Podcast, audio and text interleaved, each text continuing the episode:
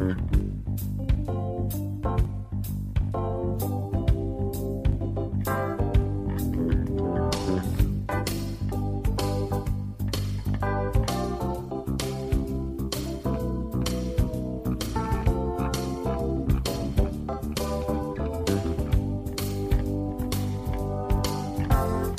Muy buenas tardes y bienvenidos al vigésimo tercer programa de esta segunda temporada.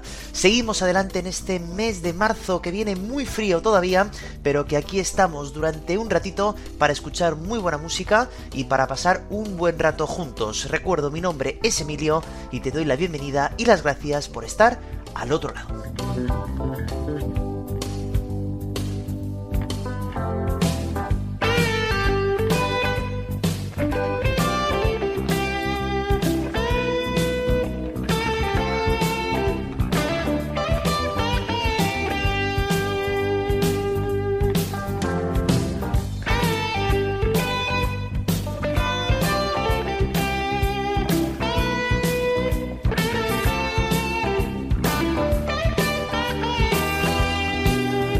El trimestre sigue avanzando, ya nos encontramos casi en la recta final de este segundo trimestre, ya en el mes de marzo, y contando con este programa, ya solamente nos quedan cuatro programas para acabar. ¿eh? Luego tendremos una semana de vacaciones que coincidirá con la Semana Santa y abriremos de nuevo la tercera temporada después de las fiestas. Lo digo sobre todo por el tema de las votaciones, que seguís mandándome las votaciones de las mejores canciones para vosotros de cada uno de los programas, pero que pronto ya cerraremos esas votaciones. Así que si no lo habéis hecho, ya sabéis que lo podéis hacer mediante el correo electrónico siendoacordes.com, desde el comentario de iVoox o desde el Instagram siendo acordes podcast. No os olvidéis que pronto ya no podréis votar.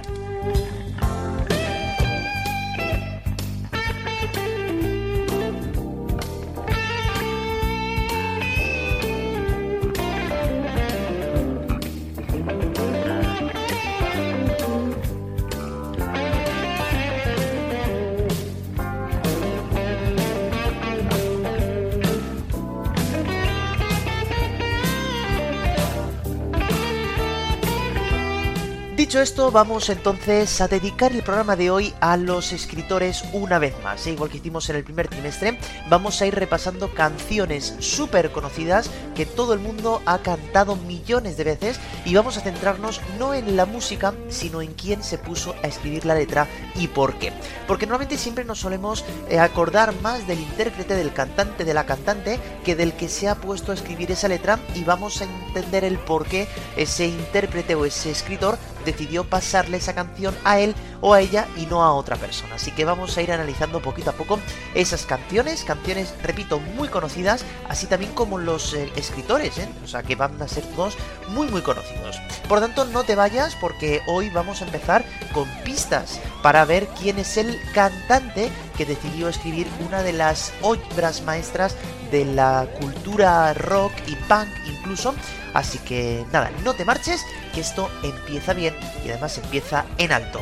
Gracias por estar ahí una semana más y esto empieza ya.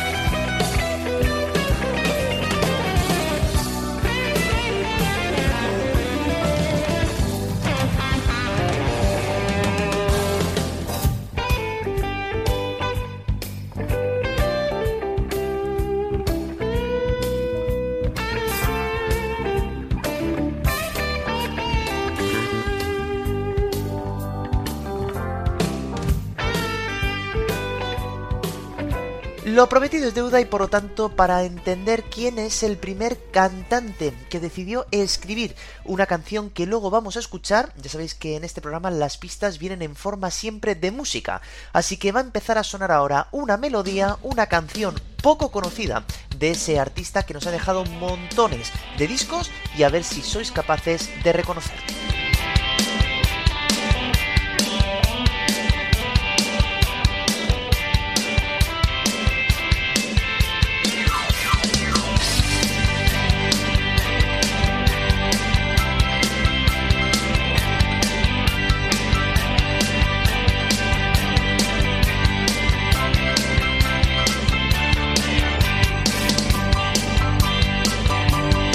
Pues seguramente estáis reconociendo, claro, al boss, a Bruce Springsteen, que va a ser el protagonista de la canción que escucharemos a continuación. Él va a ser el encargado de escribir una letra un tanto enigmática para lo que nos tenía acostumbrados y decidió dejársela a una mujer que tenía cierto éxito en aquel momento, que gracias a la canción que él escribió, pues estará en todas las listas de éxitos.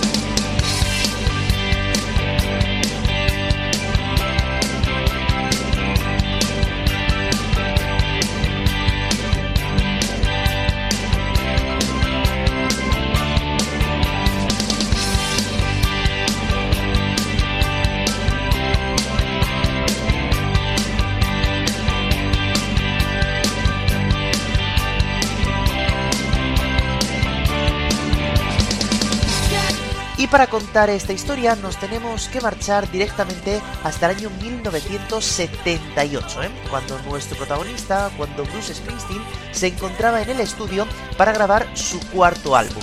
Un álbum calificado de oscuro que se llamaría Darkness of the Edge of Town. Él empezó la composición de este álbum y tenía una canción que le gustaba bastante, que tenía como digo una letra un tanto enigmática para él y decidió grabar una pequeña parte. El problema era que ni la letra le encajaba del todo con su voz, ni sabía realmente cómo eh, acabarla. Así que empezó a volverse casi loco para ver cómo acabar por fin con esa canción. Pero alguien del estudio tuvo una idea muy interesante.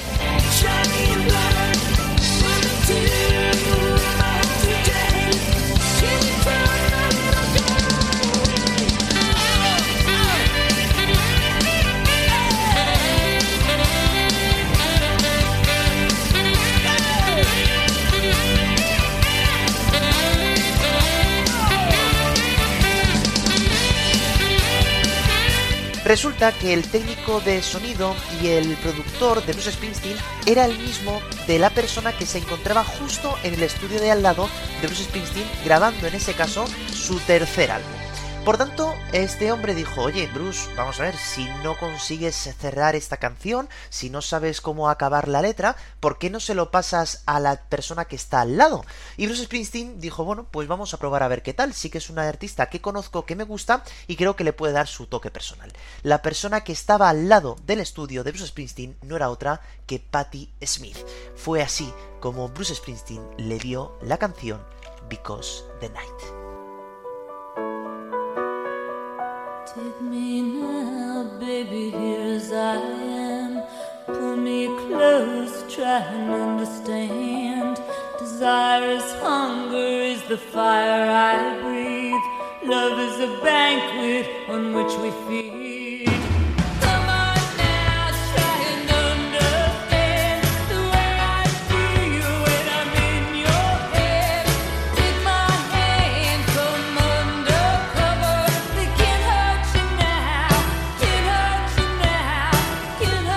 La carrera de Patti Smith había empezado tan solo tres años antes en solitario con un álbum que fue calificado después como un precursor del punk y después fue a hacer su segundo álbum. Lo que pasa que siempre suele pasar lo mismo, ¿no? Cuando un primer disco tiene tantísimo éxito, es complicado poder hacer un disco prácticamente igual y que guste tanto a la crítica y a los fans, ¿no? Por tanto, se le tildó como de demasiado comercial. Por tanto, en el año 1978, justo cuando Bruce Springsteen grababa su cuarto álbum, pues él ya se encontraba grabando su tercer álbum.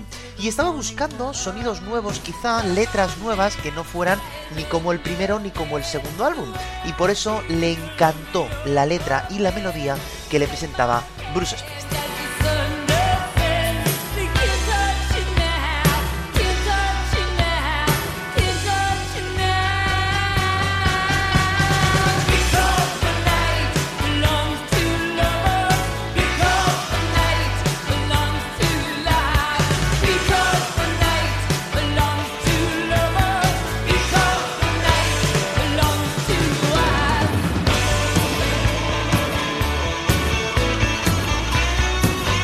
De hecho, Bruce Springsteen le dijo que no sabía muy bien cómo acabar la letra realmente, así que Patti Smith dijo que ella se encargaba de ello.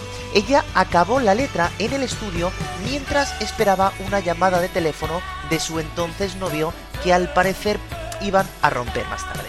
Os hago un pequeño spoiler y os digo que la relación, no sé si gracias a esta canción o no, pero se restableció años más tarde. Así fue entonces como nació una de las canciones más interesantes de la discografía de Patti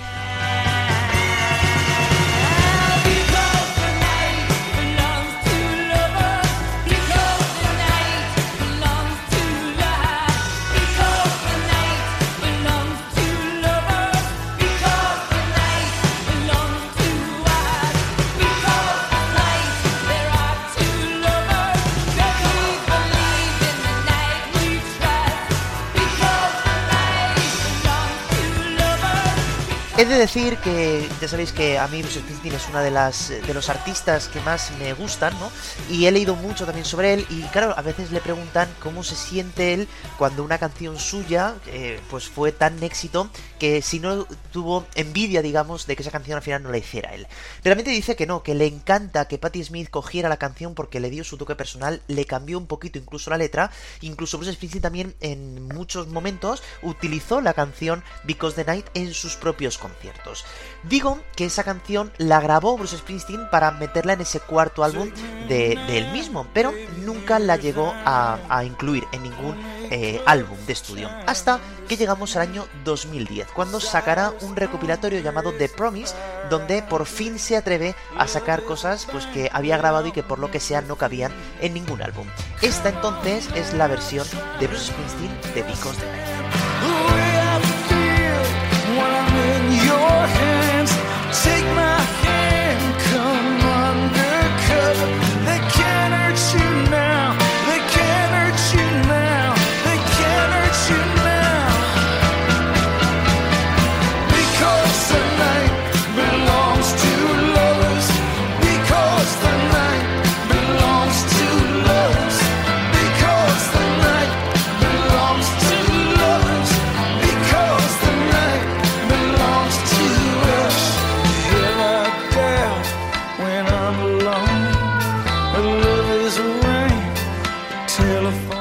Lógicamente que la melodía es exactamente la misma y me llama mucho la atención que como nos encontramos a principios de la carrera de Bruce Springsteen, la mayor parte de las canciones están basadas en el piano.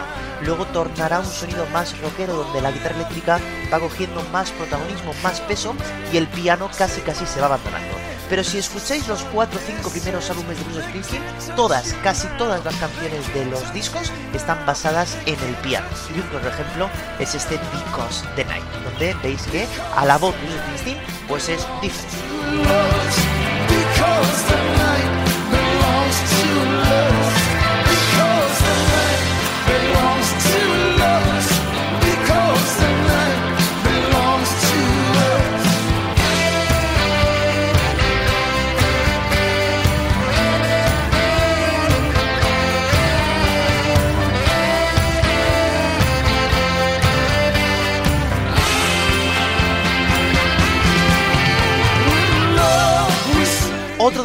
Más interesantes que tuvo lugar de esta canción, porque repito que la canción fue utilizada tanto por Patti Smith en sus conciertos, lógicamente, como por Bruce Springsteen también en sus conciertos.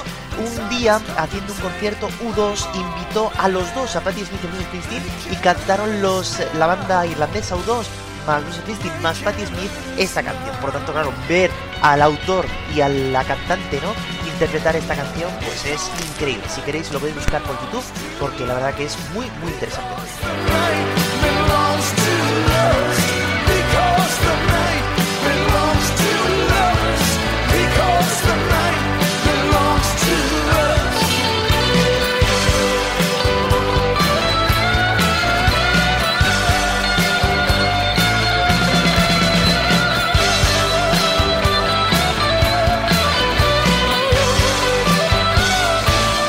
Así entonces acaba esta canción hecha por Bruce Springsteen, escrita por Bruce Springsteen y eh, popularizada, cantada por Patti Smith, ¿eh? una canción que veis que se sale un poquito de la letra de Bruce Springsteen que nos tenía acostumbrados, pero que realmente Patti Smith le da su toque personal, lo hace un tanto enigmática, un tanto oscura, un tanto intrigante, ¿no? Por ese piano que ya hemos comentado. Patti Smith, gracias a esta canción, como digo, pues entró en todas las listas de éxito del mundo, ¿no? Y bueno, pues hay que tener en cuenta que aunque ella fue la que la popularizó, el escritor realmente fue Bruce Springsteen. Bueno, pues ahora abandonamos el año 1978 y nos movemos 20 años hacia nosotros. Nos vamos hasta el año 1998 y nos venimos a España. Ese año 98 está considerado como uno de los más exitosos de nuestra cultura musical, debido a un artista que sacó su cuarto álbum y que estaba lleno de canciones impresionantes. Este artista ya había hecho, claro, tres álbumes anteriores con canciones muy interesantes, mostrando una voz diferente a la que nos tenían acostumbradas quizá la cultura musical del momento, y ese cuarto álbum pues fue el más importante, eh, incluyendo una canción que fue éxito mundial durante muchísimas semanas. Bueno, en el año 98 digo que él estaba en plena cresta de la ola, pero una amiga suya que casi casi son familia, luego vamos a explicar esto un poquito mejor, una mujer que se llama María Lucía Sánchez decidió apostar por su carrera en solitario. Y este artista decidió entonces ponerse a componer una canción para ella. Tenéis que entender que, claro, él digo que estaba en un momento muy alto, ¿eh? estaba mm, ganando muchísima atención mediática y mundial gracias a ese disco, haciendo una gira también muy extensa, pero aún así decidió ponerse manos a la obra a componer para otra persona. Esa canción será la primera canción del primer álbum de esa artista. Así que vamos a ver cuál es esa canción, quién es la artista que lo cantó y vamos a ver quién fue el artista que lo escribió. Os estoy dando muchas pistas, ¿eh? Si habéis seguido muy bien todas ellas, estoy seguro de que ya sabéis casi la canción que voy a poner, quién es la artista que lo cantó y el artista que lo escribió. La canción sonaba así.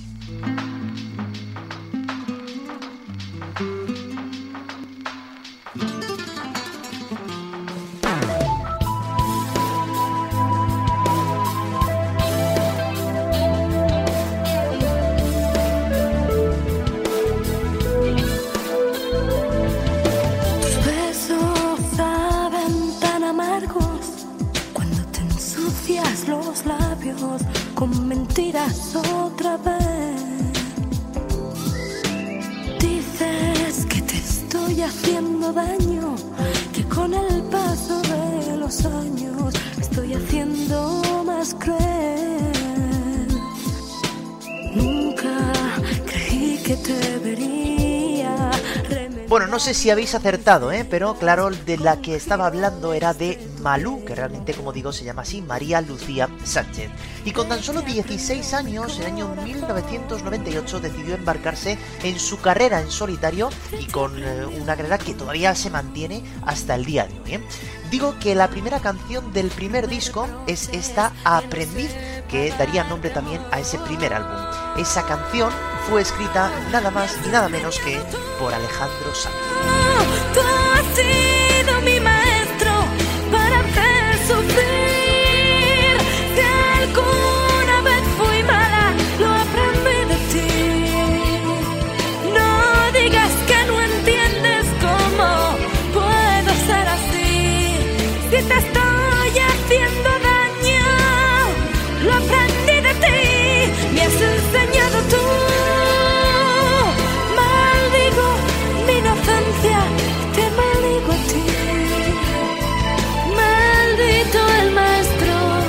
Vamos a explicarlo todo porque realmente Alejandro Sanz tuvo una relación espectacular con el tío de Malú, ¿eh? Eh, con Paco de Lucía. Resulta que el padre de Alejandro Sanz ya era un gran artista de la guitarra y conocía a Paco de Lucía. Y siempre ha dicho Alejandro que uno de los motivos por los que él se metió en el mundo de la música fue por el maestro de la guitarra. Un hombre que, por cierto, no sé si lo sabéis, pero nunca estudió solfeo, nunca estudió música y todo lo que hacía casi lo hacía por oído, ¿no? Así que eh, cuando Paco de Lucía, eh, por fin en el segundo álbum de Alejandro Sanz, toca una canción con él, mi primera canción, se llama así por si la queréis buscar, pues bueno, empieza una relación de amistad que duró hasta la muerte de Paco hace unos años. En sobrina, como digo, de Paco, esta gran artista llamada Malú, empezó su carrera y por tanto Alejandro Sanz, que era íntimo amigo y sigue siendo íntimo amigo de Malú y como digo casi casi familia, pues decidió escribir esta enigmática canción también llamada Aprendiz. Aprendió mi corazón. Aprendió mi corazón. Me reproches que no sepa darte amor. Me has enseñado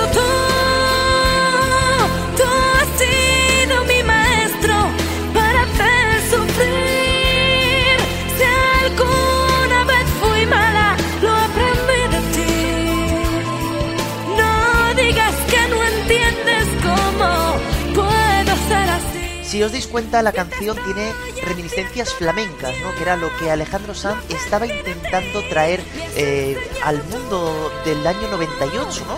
Eh, intentando traer un poquito más de pop, un poquito más comercial, ese flamenco que tanto le gustaba a Alejandro Sanz y que en los discos siguientes también, como siempre suele pasar, fue perdiendo para ir buscando otro tipo de sonidos. La letra, si os dais cuenta, es diferente a lo que Alejandro Sanz nos tenía acostumbrados en aquel momento, ¿no? Siempre él es el típico romántico, ¿no? Que está buscando a la mujer para, bueno, pues regalarle un montón de cosas y sin embargo aquí le está culpando a ella, en este caso a él, porque la canta una mujer, claro, de que si él es malo, si ella es mala, lo aprendí de ti, ¿no? Lo aprendió de cómo me trataste, etcétera, etcétera. La canción fue un total éxito e hizo que, claro, la carrera de Malú subiera muchísimo, ¿no? Así que, claro, tenemos que saber que esta canción no fue escrita por Malú, sino que fue escrita por Alejandro Sanz. Alejandro Sanz, como digo, en año 98 se había lanzado su álbum Más, su cuarto álbum, con canciones como El corazón partido, Amiga mía y Si fuera ella, Siempre es de noche, en fin, todo el disco es una impresionante obra maestra y por cierto tiene un récord y es el disco en España que más se ha vendido en toda la historia. ¿eh? No ha habido todavía otro disco que haya conseguido superar las ventas de aquel mítico álbum Más. Por tanto, claro, Alejandro se encontraba, como digo, en pleno éxito, haciendo una gira que le llevó por toda España, incluso también por Sudamérica, y incluso sacó tiempo, claro, para poder eh, escribir esta canción Aprendiz. Como siempre suele pasar entonces cuando tú escribes una canción, pues lógicamente la tienes cierto cariño, ¿no? Por eso, tres años después de que Malú hubiera lanzado Aprendiz en el año 98, Alejandro Sanz había lanzado otro álbum llamado El alma al aire y en el marco de la gira de ese álbum, pues tuvo la oportunidad de tocar en el Teatro Guzman Center de Miami donde se grababa el MTV Unplugged. Así que fue ahí donde Alejandro Sanz tocará también en su voz esta maravillosa aprendiz.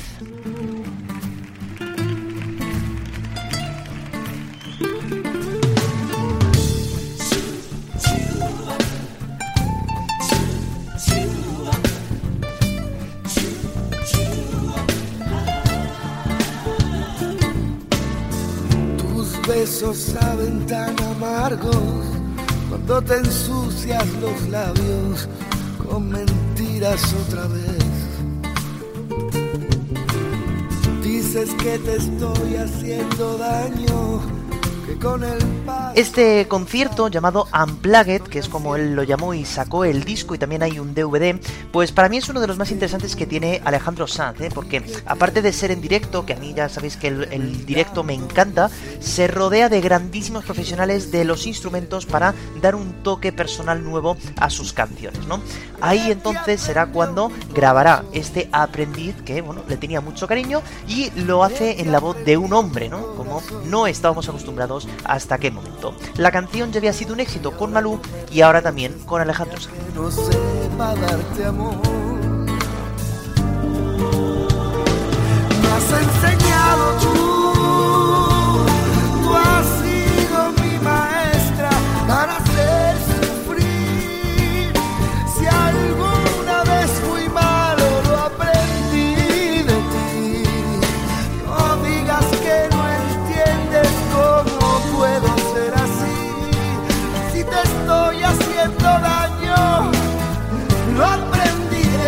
La grabación de este concierto tuvo un pequeño inconveniente y es que iba a ser grabado el 14 de septiembre del año 2001. Seguramente que os va a sonar de algo esa fecha, algo que ocurrió cerca, ¿no? Y es que tres días antes habían ocurrido esos horribles atentados eh, a las Torres Gemelas, ¿no? De Nueva York. Por lo tanto, vieron que no era mm, bueno pues hacerlo tan rápido, así que fue pospuesto para el día 2 de octubre. Y si sois tan frikis como yo, que bueno, no sé si habrá alguien que sea así, eh, si veis la versión CD y la versión DVD vais a ver que el orden de las canciones es diferente. El motivo es que el concierto fue grabado en dos ocasiones, debido a que Alejandro Sanz estaba muy nervioso seguramente, interaccionaba muchísimo con el público y no quedaba bien en el CD pues eh, todo lo que pasaba. Por tanto decidieron grabar el CD y después grabar el DVD con otro tipo de público donde le dijeron a Alejandro que no interactuara tanto y por eso el orden de las canciones es diferente con el paso de los años estoy haciendo más cruel. Pero es que nunca creí que te vería reventando mis heridas con jirones de tu piel. te aprendió mi corazón. te aprendió mi corazón. Como he dicho antes, Alejandro Sanz tuvo un récord en su álbum Más por ser el disco que más ha vendido en toda la historia de España hasta el momento y con este concierto en Miami, en, Florida, haciendo este unplugged de la MTV, se convirtió en la primera persona española en que pudo hacer este concierto en este ámbito, ¿no? Nadie antes español había conseguido hacerlo. Así que Alejandro Sanz demostrando una vez más que gracias a él se van abriendo puertas artísticas a todo el mundo. Por lo tanto, un grandísimo artista que tenemos en nuestro país y que, bueno, pues hay que darle el reconocimiento que se merece. Por supuesto, esta canción se la tengo que dedicar sin ninguna duda a mi hermana, Miriam, que le encanta Alejandro Sanz. Hemos ido a muchos conciertos juntos de él y bueno, pues ella fue la que me transmitió este a este artista, pues sí le conozco gracias a ella. Así que esto va por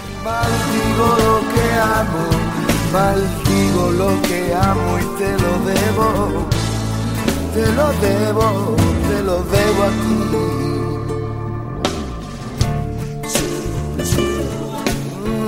eso no es así, eso no es así. Eso no es así, eso no es así.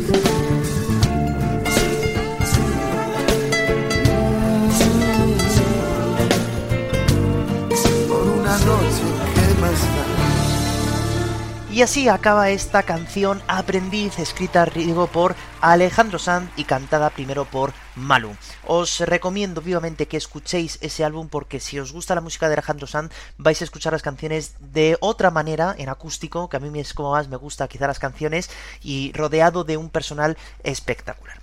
Bueno, abandonamos eh, no del todo a Alejandro Sanz porque el hombre del que vamos a hablar ahora y el que vamos a poner dos canciones que realmente ha escrito él, pero que han sido popularizadas por otras dos grandes personas del mundo del arte, pues eh, básicamente es el padrino de bautismo de Alejandro Sanz. Un dato que quizá no es demasiado conocido, pero es deciros que si vais buscando por ahí gente que pudo estar en ese bautizo de Alejandro Sanz, pues no sé si lo vais a saber, pero os tengo que decir que estas dos personas que se supone que iban a ser pues grandes compañeros de vida, puesto que él era el padrino del bautizo del futuro cantante, pues no se reencontraron hasta casi 50 años después cuando ambos fueron elegidos hijos predilectos de Andalucía, Alejandro Sanz y este hombre que ahora vamos a hablar de él. Un hombre que había nacido en Jerez de la Frontera y que, eh, bueno, por motivos de la vida, claro, conoce al padre de Alejandro y bueno, pues le pide, ¿por qué no ser el padrino de bautismo? El hombre del que vamos a hablar, ya digo, no solamente le vamos a dedicar una canción, sino dos, pero podríamos dedicar todo el programa entero a él, igual que hubiéramos hecho con José Luis Perales en el programa del trimestre pasado, ¿no? Por lo tanto, vamos a poner una canción y ahora ya digo quién es el artista, el letrista que ha escrito canciones como esta.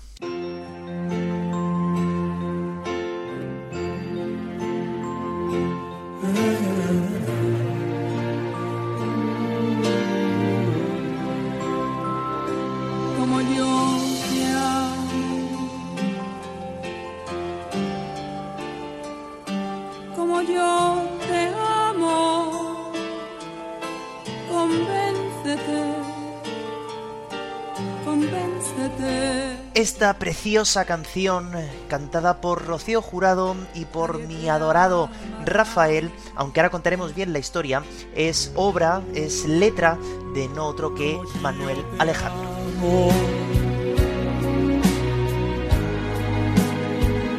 Como yo te amo,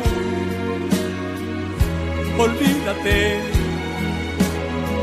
olvídate nadie te amará, nadie te amará, nadie porque yo te amo con la fuerza de los mares, yo te amo con el ímpetu del viento, yo la distancia y en el... Y digo que vamos a contar bien la letra y vamos a contar bien la historia porque realmente Manuel Alejandro escribió esta canción para Rocío Jurado para su álbum Señora del año 1979. Un álbum que, por cierto, escribió todas las canciones de ese disco, ¿eh? Por ejemplo, esta señora, quiero olvidarte ahora, ese hombre, ¿no? Y está como yo te amo. El problema viene siempre cuando nosotros empezamos a pensar quién de los dos, si Rocío Jurado o Rafael, fue el primero en cantarla. Pues la solución ya os la he dado. La primera persona que cantó como yo te amo fue Rocío Jurado. Pero Rafael le encantó la canción y pensó que antes de que llegara Rocío Jurado a Hispanoamérica, tenía que grabar él esa canción, obtuvo las partituras de alguna manera y la lanzó él en Hispanoamérica. Por eso cuando la canción llegó allí, la voz no era de una mujer sino de un hombre y Rafael entonces era el encargado de cantarla. Dicen que entre ellos dos hubo una pequeña disputa que luego se solventó años después, se, hicieron muy grandes amigos, pero que a Rocío Jurado le molestó bastante pues que Rafael hubiera tomado su canción.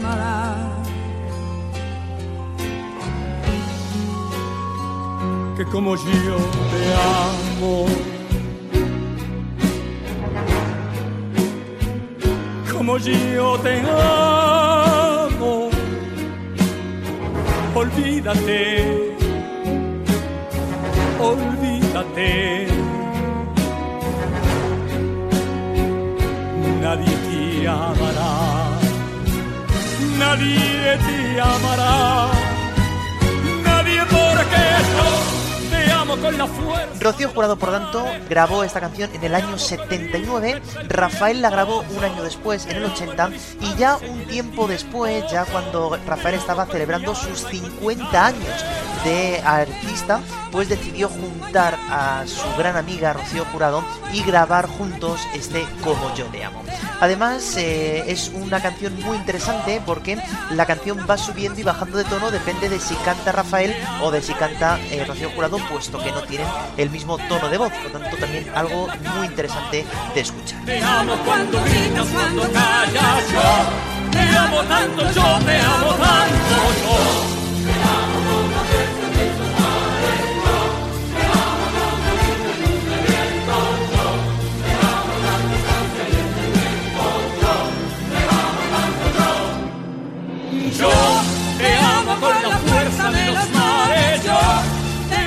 como la canción no me ha dado tiempo a hablar un poquito más de Manuel Alejandro, que realmente era el protagonista de esta de esta parte del programa, voy a poner otra canción de otro grandísimo artista que también fue escrita por él, por Manuel Alejandro. Es un cantante que nos dejó muy pronto por culpa de un accidente de tráfico, que era valenciano y que, bueno, pues eh, casi todas sus canciones fueron escritas también por otros hombres y por otros artistas, pero que como estamos con Manuel Alejandro, pues voy a elegir esta, que fue obra suya. Nos vamos a Valencia para hablar de Nino Bravo y de esta preciosa como todo.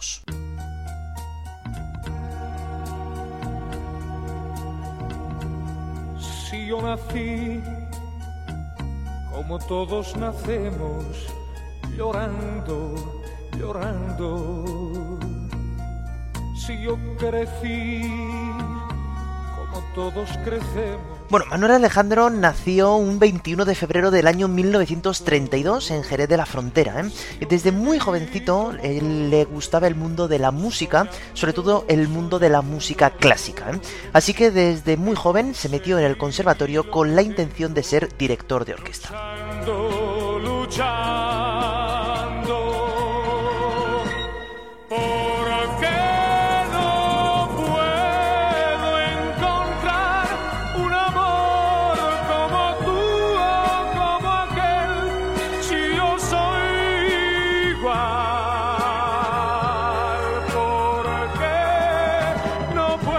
El problema fue que con tan solo 16 años y con el conservatorio ya completado, tuvo una lesión en el brazo derecho que le impidió eh, mover el brazo por completo y por tanto decidió abandonar el mundo de esta música clásica, empezando a escribir grandes canciones.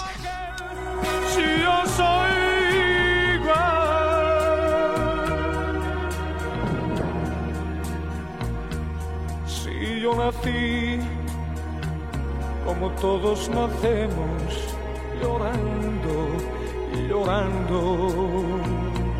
Manuel Alejandro ha escrito para gente tan importante pues como Luis Miguel, como El Puma, como Julio Iglesias, como esta canción de Nino Bravo, como Rocío Jurado, como Rafael, como Janet, como Marisol, como Plácido Domingo, incluso para Alejandro Sanz en el último álbum que él ha sacado. Por lo tanto, un grandísimo letrista, un grandísimo artista que es muy conocido, pero que ha escrito grandes himnos de nuestra música.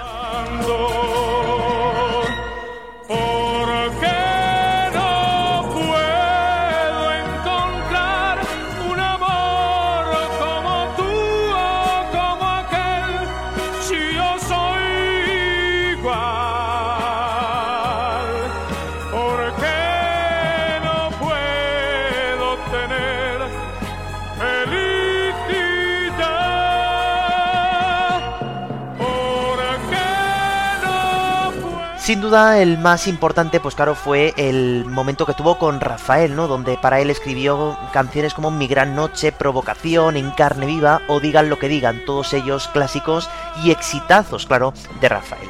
Por cierto, Rafael grabará un disco en el año 2012 que se llama justamente El Reencuentro, donde todas las canciones fueron escritas una vez más por Manuel Alejandro.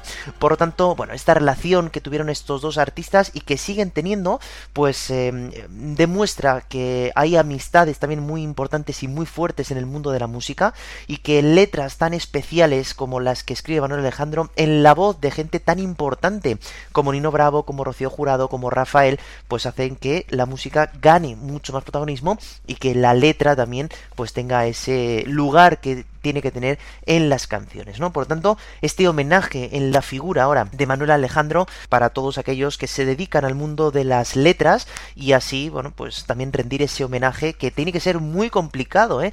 Escribir una letra, pensar en la personalidad de ese cantante o de ese artista para poder escribir algo que cuadre justo con su voz y con su estilo, ¿no? Por tanto, muy muy interesante la obra que nos ha dejado Manuel Alejandro en las voces de los más grandes de nuestro país.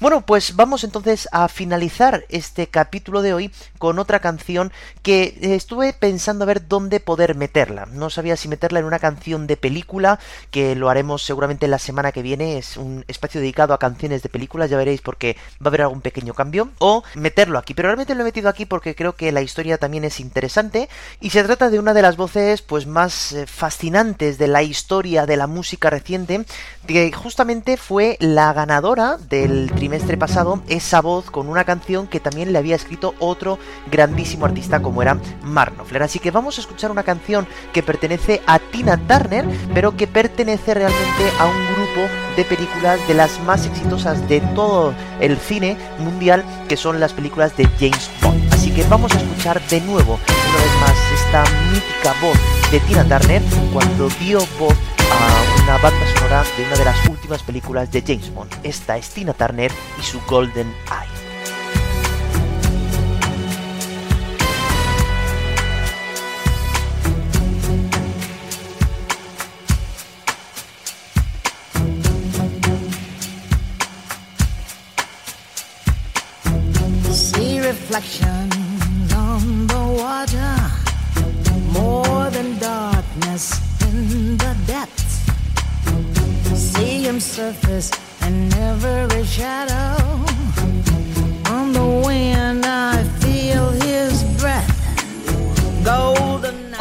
Cómo canta esta mujer es increíble. Bueno, nos vamos al año 1995 cuando se estrenaba la decimoséptima película de esta saga de James Bond llamada Golden Eye.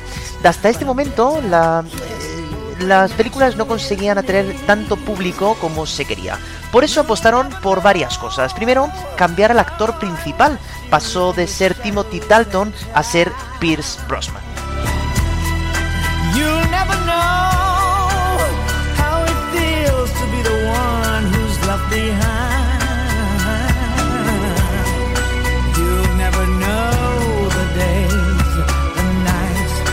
Tears, the tears I've cried.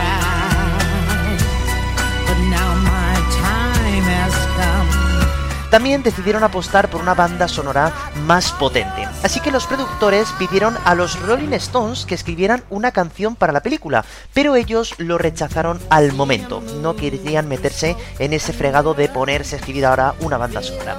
También los productores decidieron llamar a The Pet Mode, pero decidieron también decir que no, porque en aquellos tiempos tenían una gira muy amplia y no tenían tiempo material para poder encargarse del proyecto.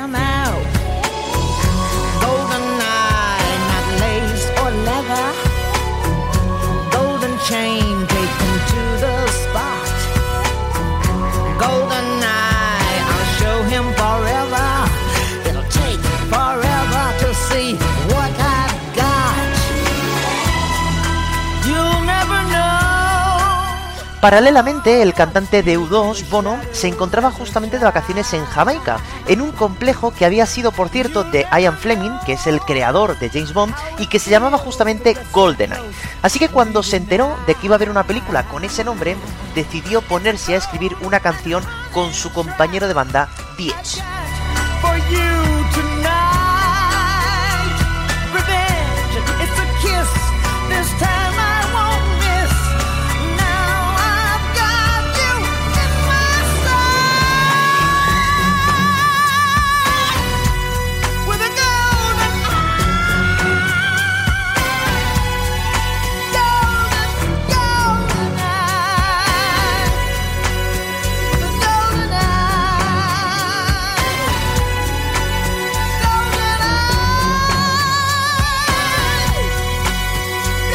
De hecho, ellos mismos eh, se pusieron a grabar una demo con la voz de Bono, con la idea de que realmente, pues quizá quedaría mucho mejor la canción cantada por una mujer y no por un hombre. Seguramente, pues quedaría mucho mejor. Ahora el problema estaba en qué mujer encajaría con esta canción.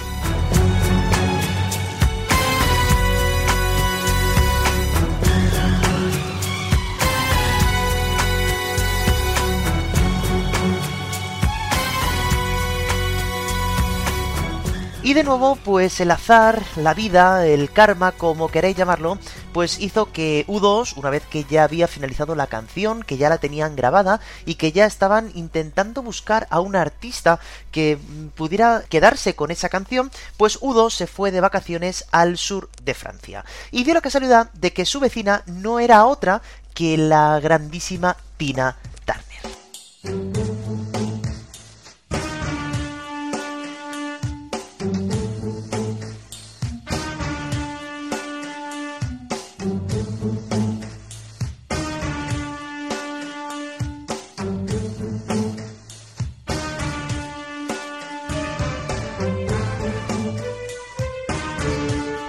U2 entonces pensó que por qué no ofrecerle esta canción a ella, Tina Turner, que se encontraba en un momento de muchísima fama, así que se acercaron a su casa para proponerle que cantara esa canción.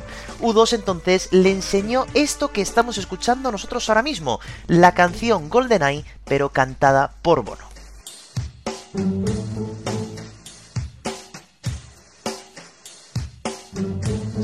Reflections on the water, more than darkness in the depths.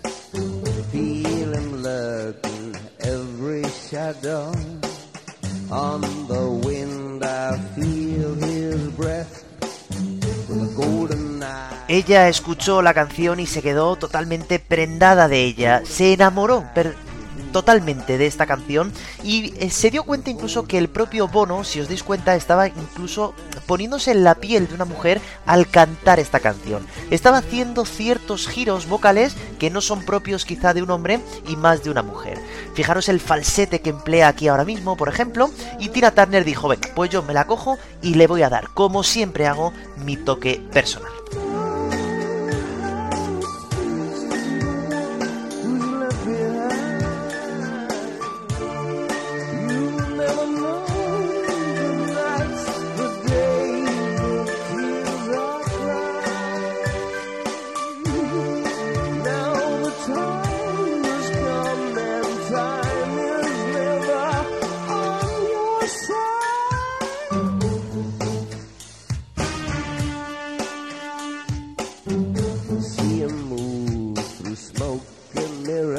Me llama muchísimo la atención cómo va trabajando Bono la canción para luego enseñársela a una mujer que todavía en aquel momento no se imaginaban que iba a ser Tina Turner la que finalmente aceptara.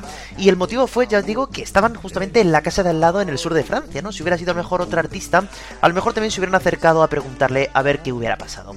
Otra cosa de las que quizá pues no me acabo de creer es que la película ni la banda sonora estuvo ni siquiera nominada a los premios Grammy ni a los premios Oscar, ¿no? Cuando es una canción perfectamente compuesta con una música que pone los pelos de punta y una interpretación vocal de Tina Turner que yo creo que es de las mejores de las bandas sonoras de esta franquicia, ¿no? De James Bond. Pero bueno, los premios son los premios, los jurados son los jurados y yo no me voy a meter ahora en ese berenjenal, pero creo que la canción merece muchísimo la pena, por lo menos un premio de honor, aunque sea.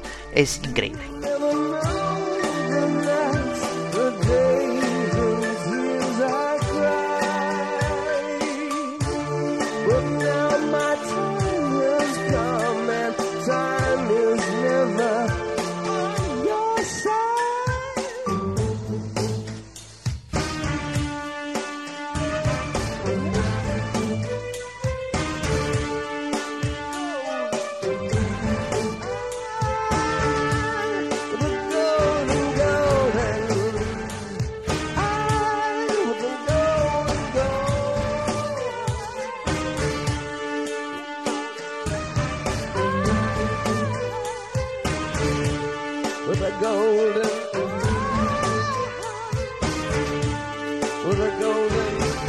Pues así entonces acabamos este programa dedicado al mundo de las letras, una vez más rindiendo un homenaje a aquellas personas que se pusieron manos a la obra a escribir canciones que son mundialmente conocidas por todos y que siempre nos quedamos con ellos, con los que la cantan y no con quien los escribe, que yo creo que siempre tenemos que hacer justicia porque tan importante es la música como la voz, como por supuesto la letra, ¿eh? así que hoy nuestro homenaje va para todos ellos.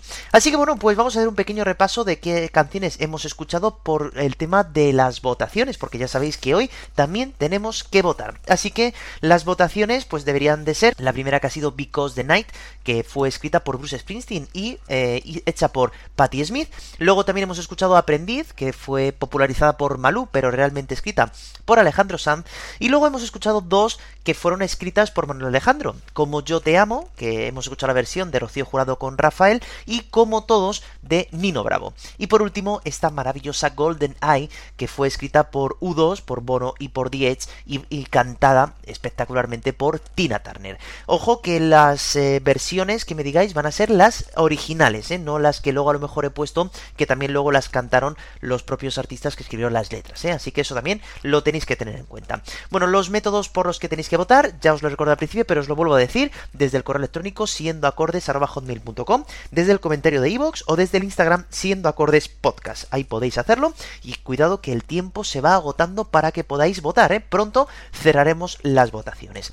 Y hoy, como no puede ser de otra manera, tenemos que cerrar el programa con el día en el que estamos. Y es que hoy, igual que la semana pasada, que sí que es verdad que me equivoqué, hoy sí que es 9 de marzo y por tanto vamos a rendir un homenaje al día en el que estamos. He de decir que todos los que os disteis cuenta de que el otro día dije que era 9 de marzo, pues se me pasó, se me cruzaron los cables, pero el día, eh, es decir, Chris Martin nació un 2 de marzo, ¿eh? o sea que si hubo alguna pequeña confusión, os pido disculpas y hoy vamos a rendir un homenaje al día en el que estamos, 9 de marzo.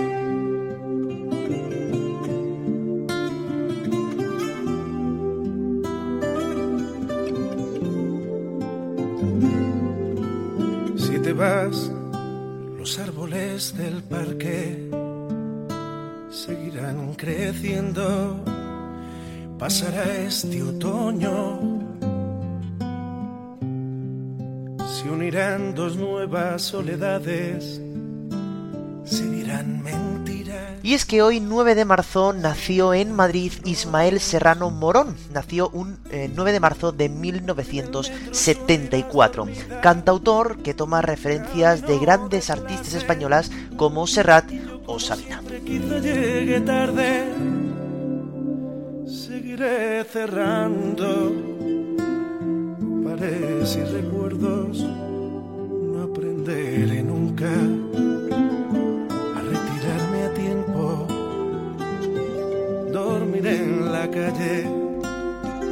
Estudió en la universidad y estuvo compaginando con actuaciones musicales en garitos y locales madrileños hasta que decidió dejar la carrera para grabar un primer álbum donde por cierto ya aparece su clásico Papá, cuéntame otra vez. Otros cumplirán los planes que trazamos, que no terminamos haciendo los suyos. Seguirás llorando en algunos. Poco a poco se iba ganando un nombre en el panorama español combinando diferentes estilos musicales y grabando álbumes cada año o cada dos años. Hasta la fecha, Ismael Serrano ha grabado ya 10 álbumes de estudio, con la mayor parte de canciones compuestas por él, como Kilómetro Cero, ¿Qué andarás haciendo?, Fragilidad o esta preciosa Tantas cosas. nuevos simulacros, confesiones. Si te vas, los árboles del parque seguirán muriendo y también mi fe. Así que felicitando los 49 añazos que hace hoy Ismael Serrano, nos despedimos hasta la semana que viene. El próximo jueves a la una volveréis a tener un programa ya subido en los métodos convencionales. Así que gracias por estar ahí un día más. No os olvidéis de votar porque las votaciones siguen sumando, siguen sumando. Y nos vemos la semana que viene. Espero que paséis una semana genial, que seáis buenos, que estéis bien y que nada, que nos vemos la semana que viene. Antes, como siempre, me tengo que despedir con la frase de siempre. No dejéis nunca de escuchar porque ya sabéis que es lo más importante. Un saludo, muy buena semana, votad y chao. tantas, tantas cosas. Pero si te vas, estos días serán esa sucia y vacía franja de playa que queda cuando tú te has ido, cuando el mar se aleja y la marea baja. Yo estaré cansado y quizá más viejo, maldiciendo estos días muertos. Tantas, tantas cosas seguirán pasando que quizá las cosas no nos cambien tanto. Tantas, tantas cosas